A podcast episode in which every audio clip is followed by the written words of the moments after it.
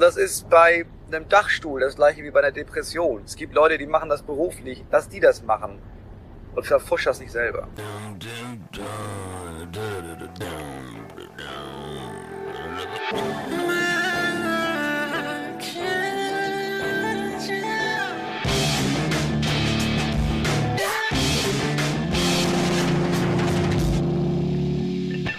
Und damit herzlich willkommen bei Männerkitsch. Mein Name ist Ansgar Riedisser. Und mein Name ist Max Deibert.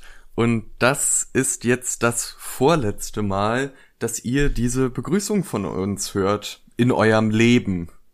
So, um es einfach mal jetzt oh. ganz dramatisch zu starten hier. Also Warum ähm, denn, Max? Erklär doch mal. Weil wir jetzt unsere Reise hier mit Funk beenden werden nach der nächsten Folge. Und es war eine sehr aufregende Reise. Ich glaube, wir haben auch ziemlich coole Folgen produziert.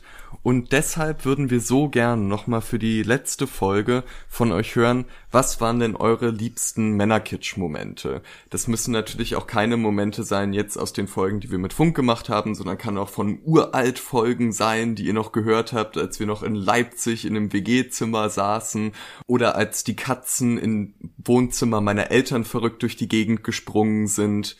Ja, schreibt uns doch gerne bei Instagram bei männerkitsch-podcast oder bei männerkitsch.funk.net. Und ihr hört generell nochmal ein vorletztes Mal einen Podcast von Funk. Hey Ansgar, hm? ich habe gerade was gegessen, was sicher dafür sorgt, äh, wenn Leute das hören, dass wir ganz viele FollowerInnen verlieren. Und zwar habe ich mir ein Spiegelei mit Ketchup-Brötchen gemacht. Oh. Mhm. Und der Grund, weshalb ich das erzähle, ist, weil das so ein Essen ist, was ich immer mache, wenn ich einfach nichts mehr im Kühlschrank hab. Das so richtig so zusammengesucht, was man noch an Resten hat, was irgendwie Geschmack ist und so voll macht und äh, was man sich dann selber serviert und eigentlich weiß, dass es scheiße ist. Und das verbinde ich total mit depressiven Phasen. Also, dass man so es einfach nicht schafft, einkaufen zu gehen oder es nicht hinkriegt, so rauszugehen und so und sich dann durch den Kühlschrank wühlt und einfach irgendwas sich zusammenkleistert. Und das hat doch auch was mit der heutigen Folge zu tun, nicht wahr? Mhm. Ja, weil wenn du sagst depressive Phasen, also wir haben für diese Folge mit einem Psychologen gesprochen, der auch zu Depressionen forscht und der hat uns wirklich ganz mich hat das überrascht, wie viele Leute tatsächlich in ihrem Leben solche depressiven Phasen erleben, wie du sie gerade auch beschreibst. Und deswegen ist es total wichtig, uns ja schon länger, dass wir das Thema mal besprechen. Und in dieser Folge ist es soweit. Es geht also, falls ihr euch damit gerade nicht so gut beschäftigen könnt in dieser Folge um Depressionen und es wird auch Erwähnungen von Suizid geben. Wir hatten uns ja mal privat darüber unterhalten, äh, ich glaube, da habe ich dir auch einen Screenshot damals geschickt, dass die Tagesschau hat bei Instagram einen Post gemacht zu mehr Gleichberechtigung am Arbeitsplatz und der top meistgelikte Kommentar unter dem Post war, jetzt so ungefähr von mir paraphrasiert, ihr rackert euch hier ab mit dem Feminismus und kümmert euch nur um die Frauen, aber eigentlich haben Männer viel höhere Suizidraten und sind alle depressiv. Warum kümmert sich denn niemand um die Männer? Und da dachten wir natürlich sofort, hey, das schreit ja eigentlich Männerkitsch, dieses Thema, Depressionen und Männer.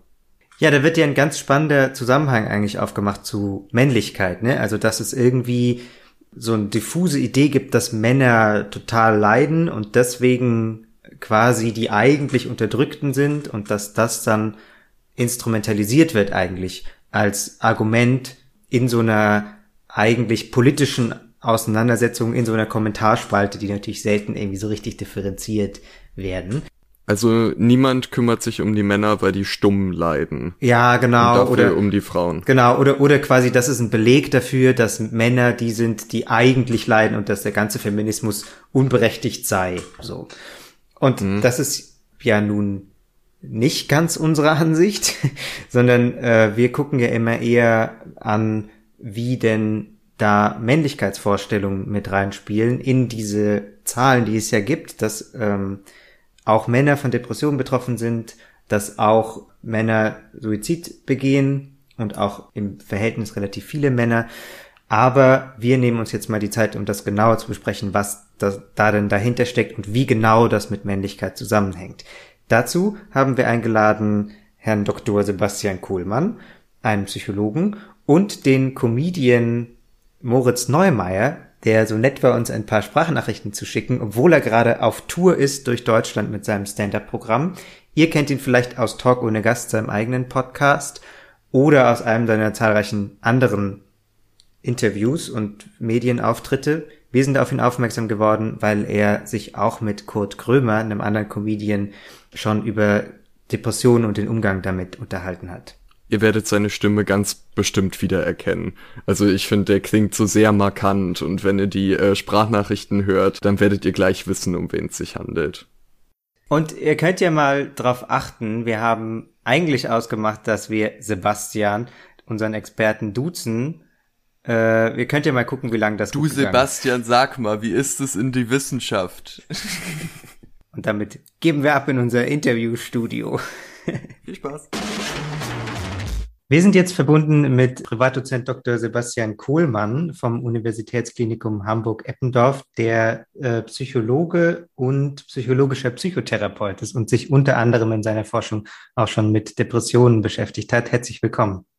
Ja, super. Danke fürs Hiersein. Schönen guten Tag. Vielleicht fangen wir mal ganz konkret damit an. Was ist denn eigentlich dein Job? Was, wie kann ich mir das vorstellen, so dein Berufsalltag? Das ist total spannend. Die Frage kriege ich äh, öfters gestellt. Mm, und ich würde sagen, zu 80, 90 Prozent bin ich Wissenschaftler. Das heißt, ich sitze in einem Büro und ähm, versuche mir schlaue Sachen auszudenken, unter anderem, wie man Depressionen schneller erkennen kann, früher behandeln kann. Und zu 10 bis 20 Prozent äh, sehe ich Patienten als Psychotherapeut und ähm, behandle auch Menschen, die eine Depression haben und darunter leiden. Es hilft ja sicher auch beim Forschen nach äh, neuen Behandlungsmethoden, wenn man hin und wieder Menschen sieht und vielleicht auch am Menschen mal äh, forschen kann, oder? Ja, am Menschen forschen würde ich nicht sagen, aber ja, das ist unge ungemein, ähm, dass man selber klinisch tätig ist. Ja, dass man ähm, nicht nur Lehrbücher schreibt, äh, sondern auch sieht, wie ein Mensch mit der Erkrankung lebt und wie man dem helfen kann. Weil Menschen brauchen ja, obwohl man dann immer von einer Erkrankung spricht, in dem Fall von einer Depression, brauchen ja immer ein bisschen was anderes. Also man, auch bei der Behandlung kann man nicht sagen, das ist so uniform, sondern es ist sehr individuell. Ich muss sehr individuell auf den Menschen eingehen und auf die individuellen Probleme. Aber jetzt mal so ganz, ganz am Anfang angefangen, was hm. ist denn eigentlich eine Depression genau? Das ist eine sehr gute Frage. Ähm, was ist eine Depression genau? Ich fange mal damit an, wie wir das als Wissenschaftler definieren würden oder auch als Kliniker. Ja? Dann habe ich ein äh, Diagnosebuch, also die ICD oder auch das DSM im amerikanischen.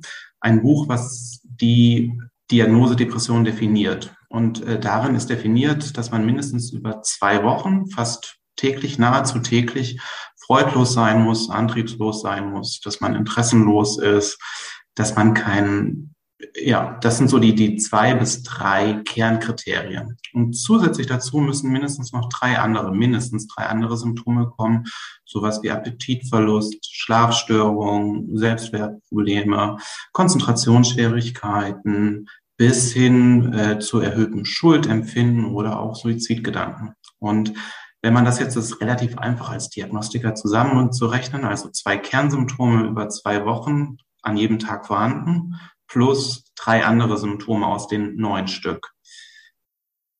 Das bedeutet aber auch, dass die, das Erkrankungsbild ähm, sehr, sehr heterogen ist. Also mir können zwei Menschen ja, in meinem Therapieraum sitzen, die beide die Diagnose haben, aber die komplett andere Symptome haben.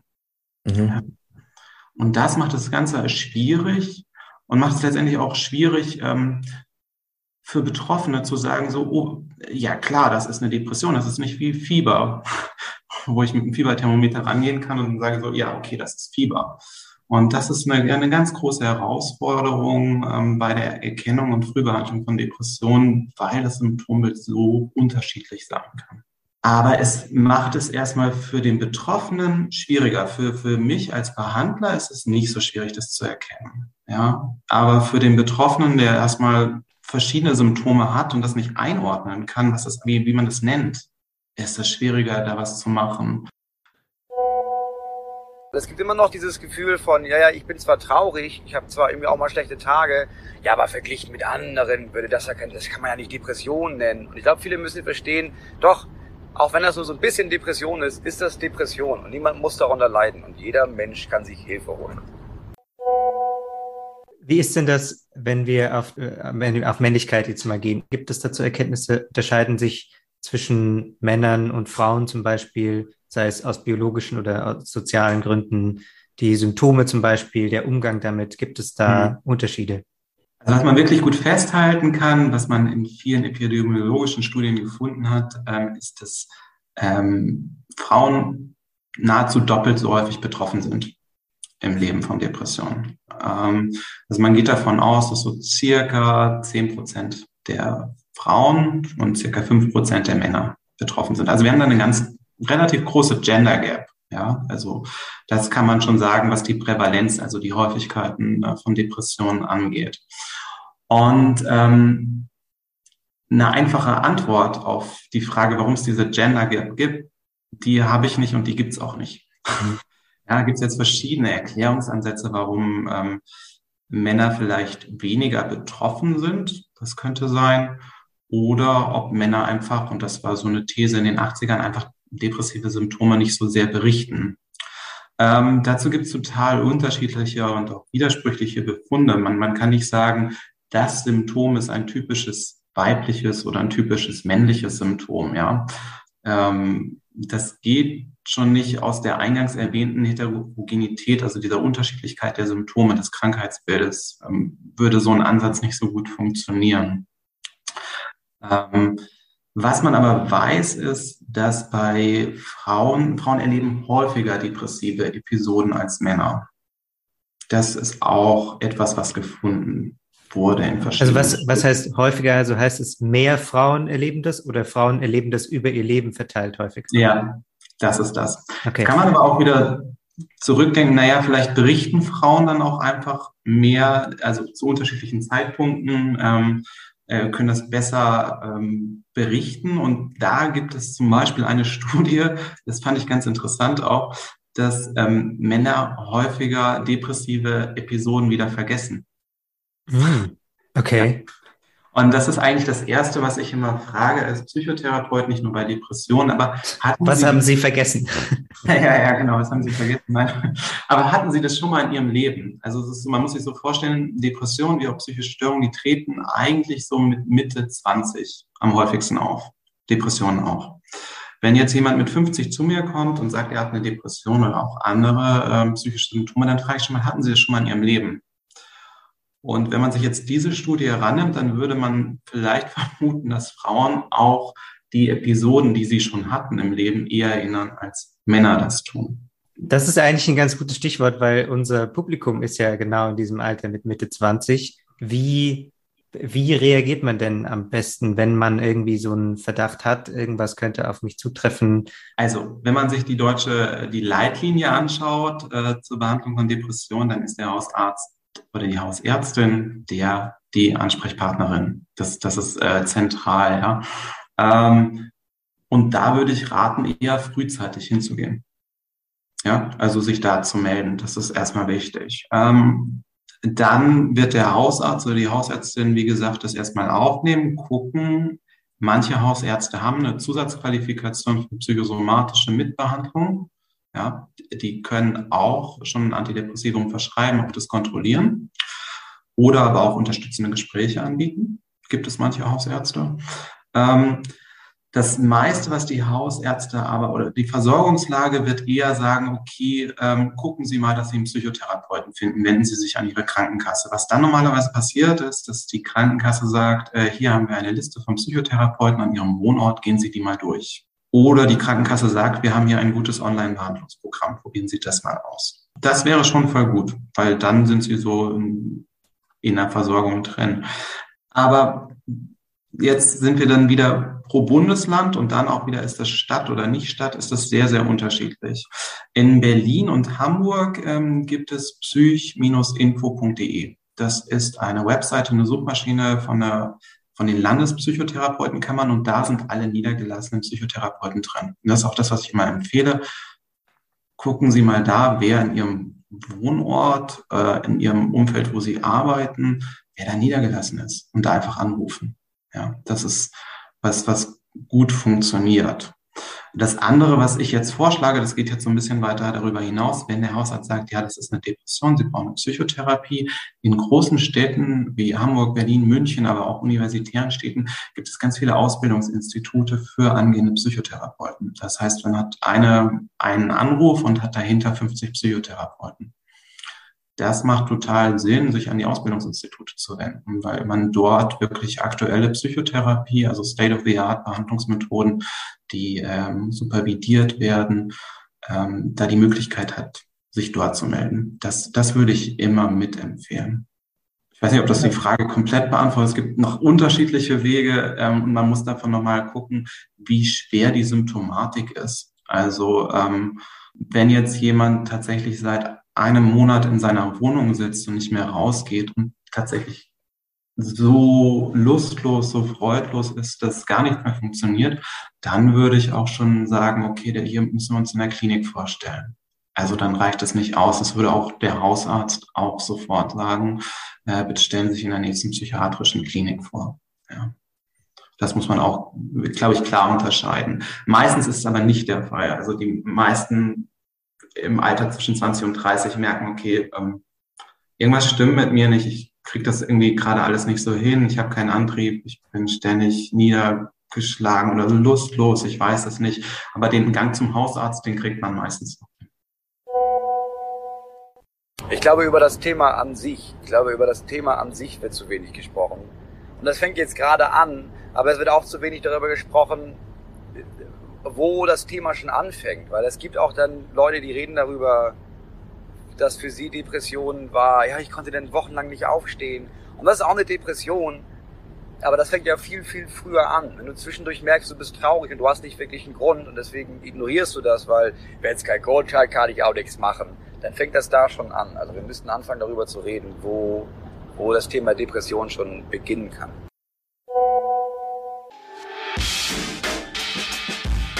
Auf Sebastian gestoßen sind wir durch die Discover-Studie. Das ist eine große Studie, die sie gerade online durchführen und wo er uns gebeten hat, auch nochmal darauf hinzuweisen, denn die suchen da immer Menschen, die da teilnehmen. Das erklärt er aber nochmal selbst. Eine Studie zu Depressionen. Was auch ein Anliegen von mir ist, Wissenschaft lebt ja immer von den Leuten, die mitmachen. Meine Wissenschaft auch. Insofern ähm, freue ich mich total, ähm, wenn möglichst viele Menschen betroffen oder nicht betroffen natürlich bei unserer Studie mitmachen, bei unseren Studien, die wir machen ähm, und da eine Offenheit haben und zu sagen, so, boah, okay, ähm, ich gebe euch Daten von mir, ich beantworte Fragebögen, damit ich anderen wieder langfristig helfen kann, auch wenn ich selber erstmal vielleicht nicht so viel davon habe. Ja. Wie komme ich denn, wie erreiche ich diese Studie? www.discover-studie.de Super, und dann werde ich wahrscheinlich durchgelotst ja, ja, da ganz easy. Ja. Okay. Da würde mich jetzt interessieren, ob es einen Unterschied vielleicht gibt, inwieweit ähm, psychische Erkrankungen, in diesem Fall Depressionen, bei äh, Männern vielleicht anders stigmatisiert sind äh, als bei Frauen. Wenn ich einen Mann habe, der um die 50 äh, oder 60 mit einem Herzinfarkt äh, aufgenommen worden ist, dann ist der erstmal verwundert, was will der Psychologe hier? Ich bin ja nicht durchgeknallt. Ja, das ist nicht selten. Das ist aber jetzt keine wissenschaftliche Evidenz und auch keine, ähm, das ist einfach nur klinische Erfahrung. Diese Angst, wenn der Psychologe, der Psychotherapeut auftaucht, dass man den Stempel kriegt, äh, durchgeknallt. Was meinen Sie, woher kommt die? Wow, ich bin kein Soziologe, das weiß ich nicht. Das kann ich, muss ich direkt so sagen. Woher kommt diese Angst? Ich, ich glaube, das sind immer noch Vorstellungen aus den 70er, 80er, 90er Jahren, äh, Bilder von Menschen in Zwangsjacken, äh, von Menschen, die ähm, stark mit Medikamenten, mit Neuroleptika ähm, äh, behandelt worden sind. Äh, ich, ich glaube, dass dadurch dieses Bild weiterhin in den Köpfen drin ist. Ähm, wenn man noch weiter in die Generation zurückblickt, also die meiner Großeltern oder Urgroßeltern, ähm, dann war die Psychiatrie auch ein Fach, äh, was an der Euthanasie beteiligt ist. Also ich habe äh, in einem anderen psychiatrischen Krankenhaus gearbeitet, ähm, das immer noch bei den älteren Menschen in dem Ort äh, ganz klar damit gekennzeichnet war, von dort aus haben die Deportationen stattgefunden. Mhm. Also das gilt nicht mehr für uns und nicht mehr für die Generation, die jetzt 20, 30 ist und so. Aber diese Vorstellungen sind sehr alt und sehr verwurzelt und ich glaube, das löst sich aber. also, äh, da bin ich ganz hoffnungsvoll. Ja. Zählen denn dann auch äh, da klassische Männlichkeitsvorstellungen rein in solche Vorstellungen, die die Behandlung beeinflussen können. Also ganz klassisch wäre ja mit Männlichkeit verbunden Stärke, Unabhängigkeit, äh, jederzeit äh, zuverlässig und kann für, weiß nicht, eine Familie sorgen zum Beispiel. Also einfach mal zusammenreißen. Genau, Indianer kennt keinen Schmerz, diese ganzen Sachen. Ist, bewirkt sich das denn aus auf das Erkennen und das Behandeln von mhm. Depressionen? Auf das Erkennen auf jeden Fall, ähm, weil genau dieses Sprichwort, ein Indianer kennt keinen Schmerz, äh, gilt nicht nur für die Depression, sondern auch für andere Erkrankungen. Männer gehen seltener und zu spät zum Arzt. Mhm. Insbesondere für psychische Erkrankungen wie die Depression äh, gilt das auch. Und ähm, das führt meistens dazu, dass die Symptomatik schwergradiger wird. Das heißt, ähm, wenn ein Mann in das Krankenhaus kommt oder in, in, die, in die Psychotherapie kommt, dann besteht die Wahrscheinlichkeit, dass es da schon wesentlich schwerer symptomatisch ist als bei einer Frau im Mittel. Ja, das kann auch anders sein, aber ja, ähm, Männer lassen, also wenn man das wissenschaftlich betrachtet, dann ähm, warten Männer zu lange. Ich brauche mir keine Hilfe und ich schaffe das schon alleine. Das ist auch so ein Credo, dass man als Mann eingehilft bekommt. Kümmer dich mal um deinen Krams und im aller, aller, aller nötigsten Notfall muss man sich eventuell mal Hilfe von außen holen.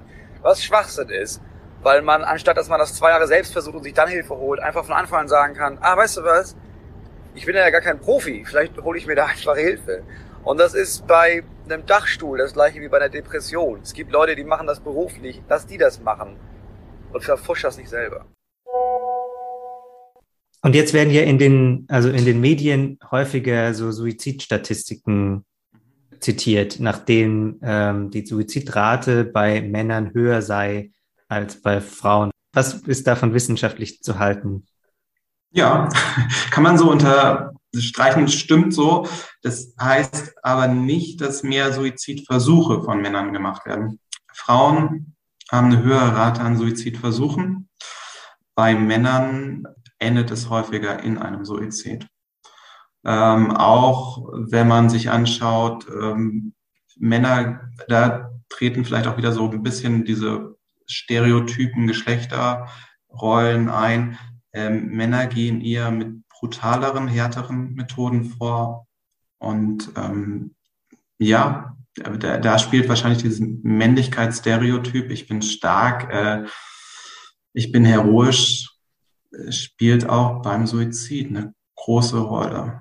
Hat denn Auswirkungen auf die, ja, dass vielleicht auch Männer äh, in der Lage sind, bei sich selbst Depressionen zum Beispiel oder depressive Züge zu erkennen, öffentlichkeitswirksame zum Beispiel Kampagnen oder sei es äh, jetzt zuletzt hat sich ja sowohl ähm, der Moderator vom RBB, äh, Kurt Krömer, hat sich ja zu dem Thema in seiner Sendung äh, unterhalten mit dem Comedian Ansgar, hilf mir. Thorsten Sträter. Thorsten Sträter nämlich, wollte ich gerade sagen.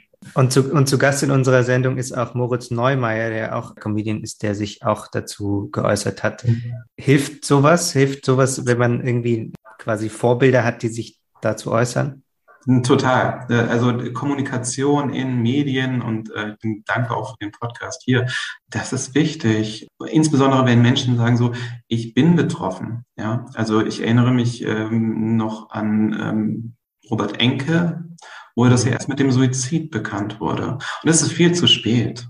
das, dann, das, das ist viel zu spät. Und es hilft enorm Menschen, ähm, und es sind sehr viele Menschen in Deutschland, wenn man frühzeitig darüber spricht und wenn Menschen, die in den Medien aktiv sind, die bekannt sind, ganz öffentlich darüber sprechen und auch ähm, das publik machen, dass es mit auch zum menschlichen Erleben dazugehört, dass, dass, dass wahrscheinlich ist, dass man mal eine depressive Phase hat. Also circa jeder Sechste erlebt äh, in seinem Leben eine depressive Phase.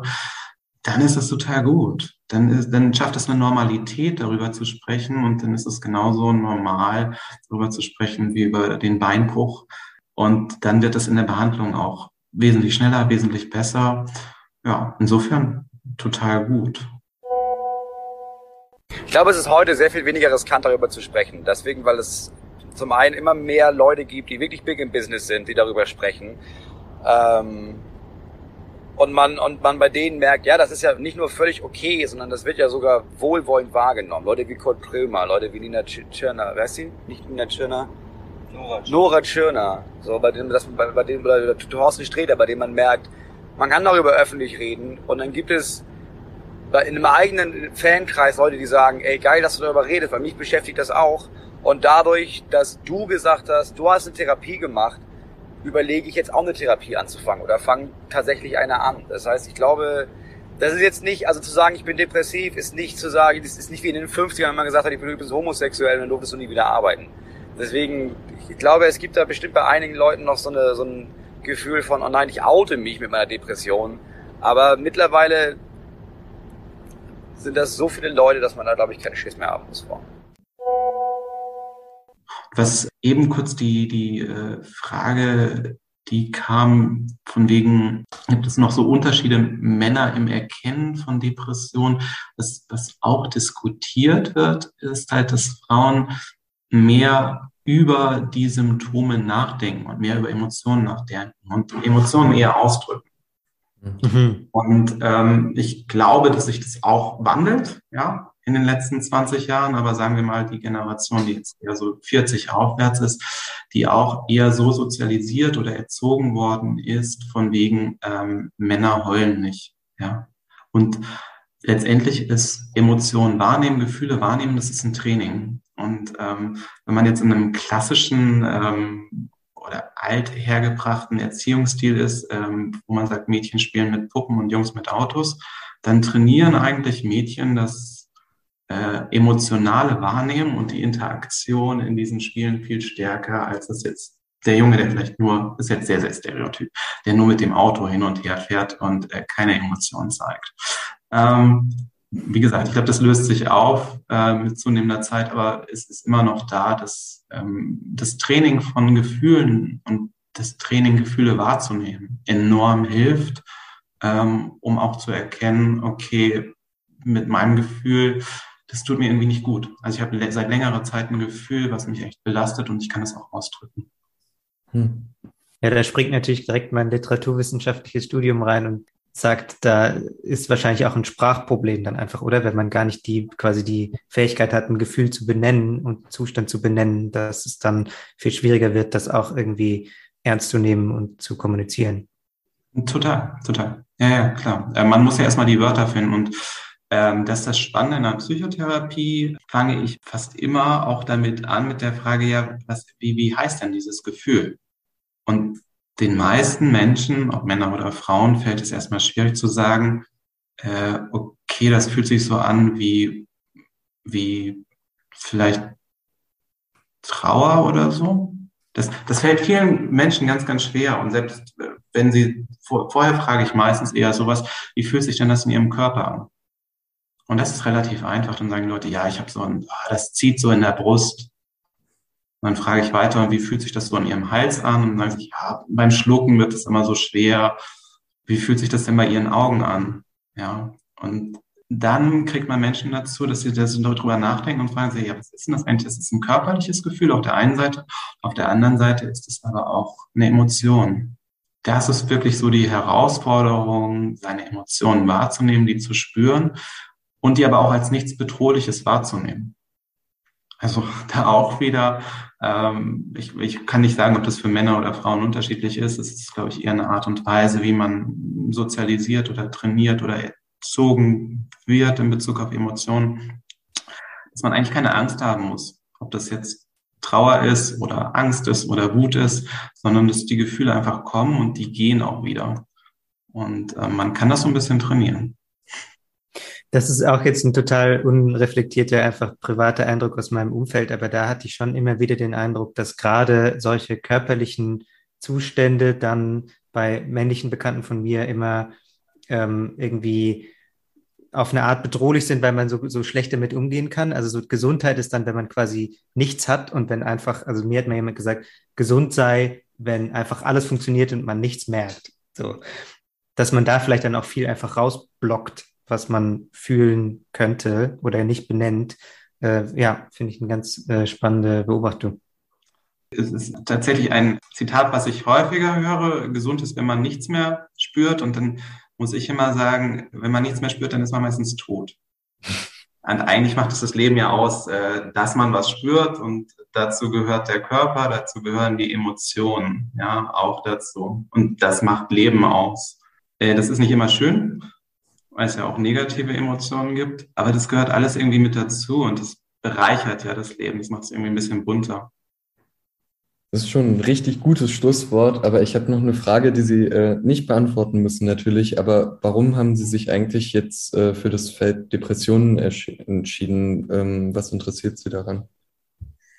Entschuldigung. Mm. Warum hast du dich für das Feld Depression? Ja, ich bin dann irgendwann auch eingeschwenkt auf das Sie, ja. weil irgendwie da, glaube ich, unser, unser Uni-Respekt zu sehr, zu sehr, wenn PD Doktor da steht, dann ja, ja, ja. weil wir möglicherweise eine Note kriegen. Sprechen wir nochmal nachträglich alles ein, die Fragen. Ja. wir gerne so machen. Max. Warum Depression? Ähm, ich kann nicht sagen, das ist mein Lieblingsthema. Ich kann auch nicht sagen, dass mich das besonders, ähm, darum geht's nicht. Ähm, ich mache ja auch relativ viel Forschung zu einem anderen Gebiet, nämlich der somatischen Belastungsstörung, also dann, wenn Menschen somatisch belastet sind. Mich interessiert eigentlich eher, wie man Menschen dazu bringt, dass sie sich mit, mit sich selber auseinandersetzen. Das ist, das ist, glaube ich, das Wichtige. Was wir im Gesundheitssystem häufiger machen oder so ein alter Gedanke ist, ich habe hier ein Werkzeug und dann muss ich den Menschen reparieren. Und mein Gedanke ist eher so, hey, ich kann mir doch als Mensch auch das Werkzeug aussuchen. Und ähm, das finde ich viel spannender und ich teste unterschiedliche Interventionen, also unterschiedliche Methoden, äh, wie Betroffene, sei es jetzt Depression, weil Depressionen relativ häufig sind, ist es auch einfach sehr relevant, ähm, wie Betroffene sich selber helfen können und das, und das möglichst gut machen können. Und das, das motiviert mich da Forschung zu machen, zu sagen, so, okay, ich kann möglichst vielen Menschen helfen, ähm, indem sie sich selber helfen, ohne dass wir, äh, dass da irgendein finanzielles Interesse hintersteht, ja, ohne dass ich irgendwie ein Produkt verkaufen will, mit dem oder ein Werkzeug verkaufen will, sondern eigentlich äh, steckt, glaube ich, in, in jedem Menschen die Möglichkeit, drin, zu sagen, so, boah, ich kann mir selber helfen. Und das ist auch wieder ein ganz gutes Gefühl. Ja, wir haben weder die äh, Intelligenz von Sebastian Kohlmann noch die Lässigkeit von Moritz Neumeier. Ähm, noch das Auto, noch das von, Auto Moritz von Moritz Neumeier, aber wir haben uns. das ist doch schön. Genau, man, man hört es an einer Stelle, ne, dass er im Auto sitzt gerade auf Tour und dann noch sein Fahrer ihm noch schnell rein sagt, dass Nora Tschirner Nora heißt. Das wird bei uns auch mal so. Genau, Im wenn wir dann auch mal on the road sind, wenn wir groß sind. Erstmal aber geht Männerkitsch ja so ein bisschen in Rente slash Winterschlaf mit der nächsten Folge. Und wie gesagt, schickt uns eure Lieblingsmomente. Da würden wir uns sehr drüber freuen. Wir hören uns in zwei Wochen wieder. Männerkitsch ist ein Podcast von Funk, von ARD und ZDF. Ciao. Wow, die kürzeste Abmoderation aller Zeiten.